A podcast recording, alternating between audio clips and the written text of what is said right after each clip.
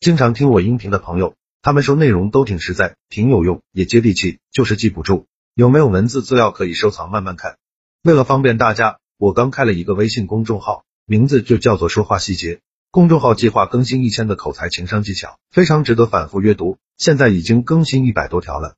新关注公众号的粉丝，免费领一本二百页的纸质书，书名就叫做回话的技术，提升口才情商，效果比较好。不管你什么时候听到这条音频，只要你去公众号说话细节的菜单栏登记领书，免费送书的承诺都有效。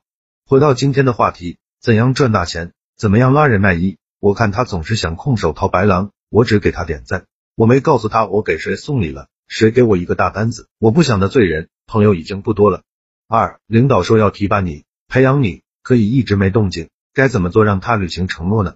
他说一次你送一次，说一次你送一次，他就开始行动了。他给你说虚的，是希望你来点实在的。送礼就是给对方一个无法拒绝你的理由，而且这个理由对彼此都有好处。三，别人给我们送什么，我们就给别人回什么，别人给我送多少，我们就给别人回多少。不要破坏规则。四送礼从古至今都是让人飞黄腾达的捷径，从来没有听说过有人送礼越送越穷，倒是有人因为没有送礼越来越穷。五薛元问我毕业进单位是花钱找熟人进的，后来送礼一年的礼就再没联系了，现在我还想请他帮忙调换岗位，我该怎么做呢？还要不要送礼？胡师爷必须送，不送的话，对方说话就是客客气气的，先送礼再提需求。问问他什么样的人符合调岗条件，问问他怎么做才能调岗，然后你说您能知道下我吗？成不成都没事，我一遇到麻烦就会想起您，觉得您是一个有智慧的人，以后遇到这种对就业岗位帮助很大的人，一定要持续送礼。六，学会送礼可以少奋斗很多年。不愿意送礼，想凭实力说话的人，想混出来那是非常难非常难的。也有什么那些老员工都鼓励新人，年轻人要踏踏实实干，肯定会出有出息的。你要学会送礼了，他的蛋糕不就小了？他能真鼓励你才怪。七，活着不懂送礼，举步维艰；懂送礼，没有钱更是举步维艰。八，送礼没回报率，咱持续个屁啊！所有的持续都是建立在有回报率的基础上，没有回报率的事儿，咱持续个屌啊！我说下收礼，收礼不是啥好事儿，这个事儿咱帮别人搞不定，别人的东西咱别碰，送回去或直接拒了。九。任何人给咱送东西，都不是欣赏咱，是有所图。咱要是不知道对方的需求是啥，就把礼收了，咱就真是傻逼了。有些领导就比较聪明，逢年过节就出去旅游了，因为他实在不想收垃圾了。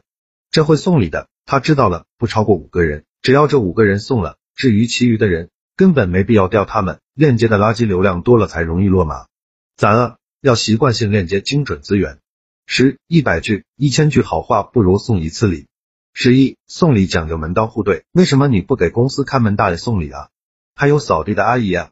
现在你是领导，看门大爷给你送烟，你要吗？你敢要吗？现在领导看咱就是看门大爷与扫地阿姨，他绝对尊重看门的和扫地的，地位越卑微，他越对他们彬彬有礼。在大城市，谁得到的赞美最多啊？保洁，看门大爷的烟收了，他说你帮我转正吧。我退休了，每月有两千元就够花了。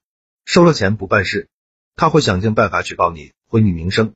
收了钱办了事，可他还不满足，会要挟你。反正他无所谓，也就那样了。但你不一样，越是小人物的东西越不敢收，因为随时会爆炸。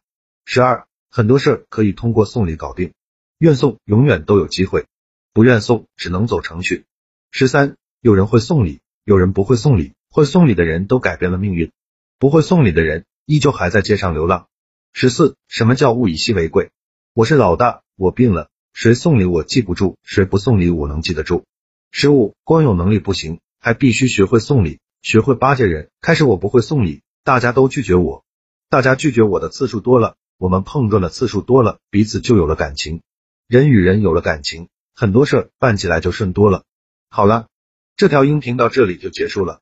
想看文字版的文章，去我公众号说话细节就可以慢慢看了。记得免费领一本纸质书，二百页，很划算，肯定能让你短时间内快速提升自己的口才和情商。现在马上去关注就对了。